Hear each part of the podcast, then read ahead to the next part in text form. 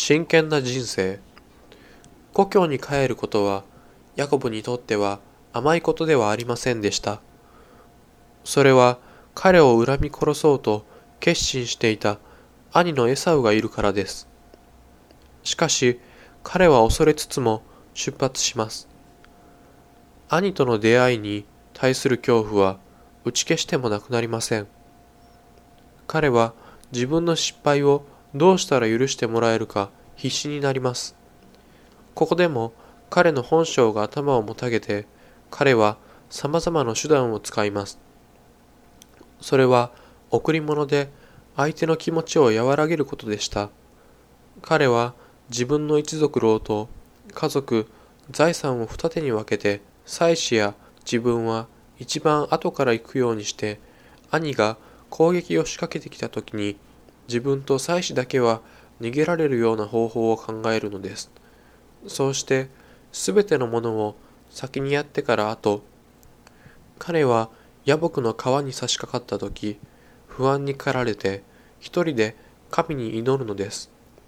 その夜、彼は祈りの中で神の使いに出会い、一晩中心の中の不安と恐怖を取り除くために神に祈り続けます。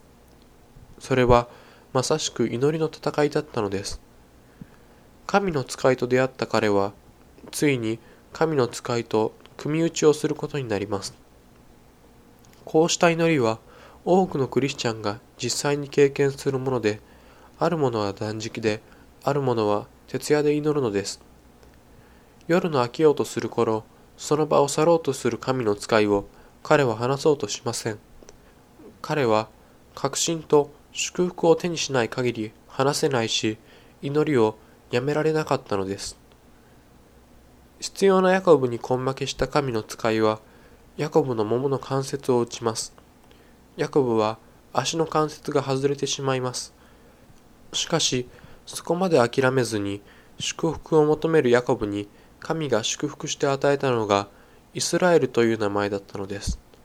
今までヤコブ、押しのける者という名前がイスラエル神の皇太子という名前に変名されるのです。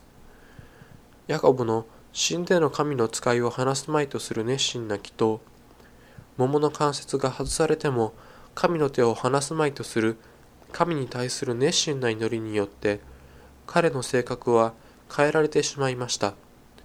それは変名するほどのものだったのです。あれほど自己中心で欲ばかりで策略を巡らす男が神中心の人間に変えられるのです。もう彼は神以外の何者も恐れなくなっていました。彼はまず兄に対する悔い改めの気持ちを誠実に示しました。すると兄は両腕を広げて彼を受け入れてくれたのです。二人の再会の涙はすべての恨みを流し、喜びに変えられたのでした。こうしてヤコブは故郷に錦を飾ることができたのです。